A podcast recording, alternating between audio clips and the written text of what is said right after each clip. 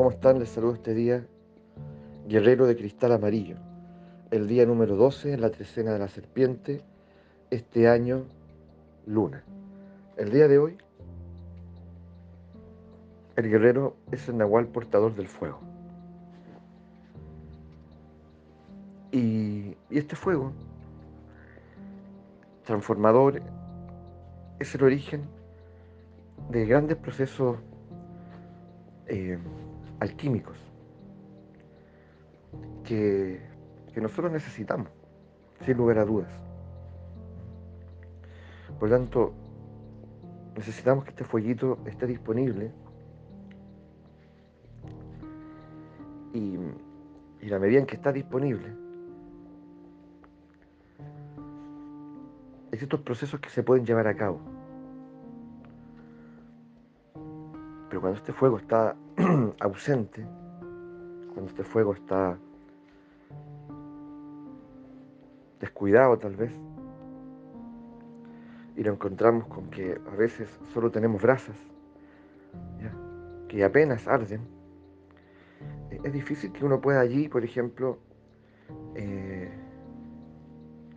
encontrar calorcito, ¿cierto? Que uno pueda ahí calentar algo cocinar algo. Uno tiene que, por lo tanto, eh, volver a prestarle atención, eh, recopilar leña y, bueno, y comenzar a atizar ese fuego. Que, que se vuelva potente. Porque yo necesito cocinar lo que está crudo.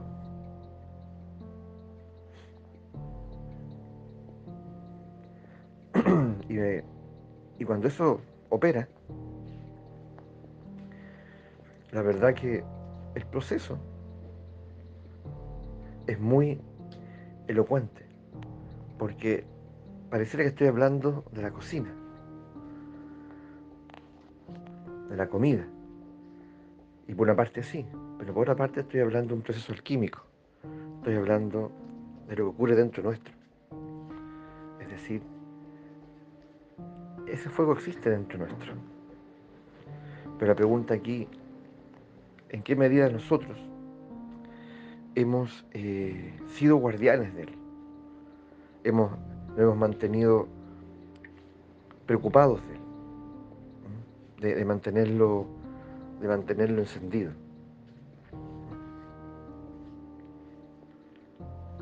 Porque ese fueguito puede estar claramente extinto o casi extinto. O sea, aún es tiempo. Pero, pero tenemos que volcarnos a él. Porque si ese fuego se extingue, también lo extinguimos nosotros. Como, como, como experiencia humana. O sea, tal vez sigamos viviendo un tiempo más, pero la experiencia humana de estar aquí y de todo lo que humanamente podemos experimentar aquí, eso ya no va a estar. Porque todo lo que hagamos no va a tener corazón. No va a haber corazón en nuestras relaciones, no va a haber corazón eh, en nuestra, en nuestra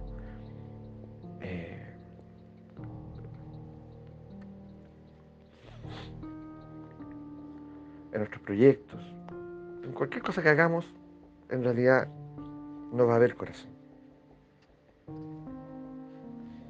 Lo que toquemos, lo que hagamos, lo que conversemos, no va a haber corazón. Y eso se nota, absolutamente, se nota, cuando una persona tiene fuego en su interior. Uno puede llamar a través de eso pasión pero se nota en el hablar, se nota eh, en el caminar, se nota en todo. Una persona que tiene fuego en su interior realmente eh, es una obra de arte. Es imparable. Porque tal como el fuego, todo lo que toca se enciende.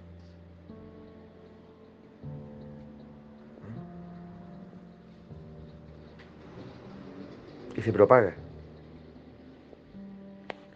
Sí hay que mirar el fuego, hay que mirar el fuego. Sobre todo cuando uno tiene la oportunidad de hacer un fueguito en el jardín o en un terreno, ¿cierto? Ya, mirar el fuego, cómo se comporta, cómo se comunica, cómo canta, cómo crepita, ¿cierto? ¿Ah? Cómo abraza cada leño, pedacito de leña que uno le, que uno le, ofrece, ¿cierto? ¿Y qué es lo que le pasa a uno? Ese calorcito que uno recibe. Parece que el fuego nos silenciara y nos lleva adentro, muy adentro. Ese calorcito no es, no es solamente superficial, penetra, penetra.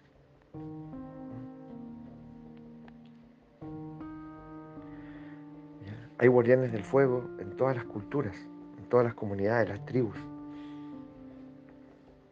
Y es un rol muy importante. Por ejemplo, los temazcales, ¿cierto? Que yo creo que ahora la mayoría los conoce. Esta experiencia, ceremonia mesoamericana, milenaria, que hoy se ha extendido mucho más por el, por el mundo, digamos. Eh, hay guardianes del fuego, claramente. Y son muy importantes porque, porque tienen que velar porque el fueguito se mantenga encendido, eh, que están calentando a su vez las piedritas, las abuelas piedras que, que luego son fundamentales al interior del temazcal, en el proceso interior.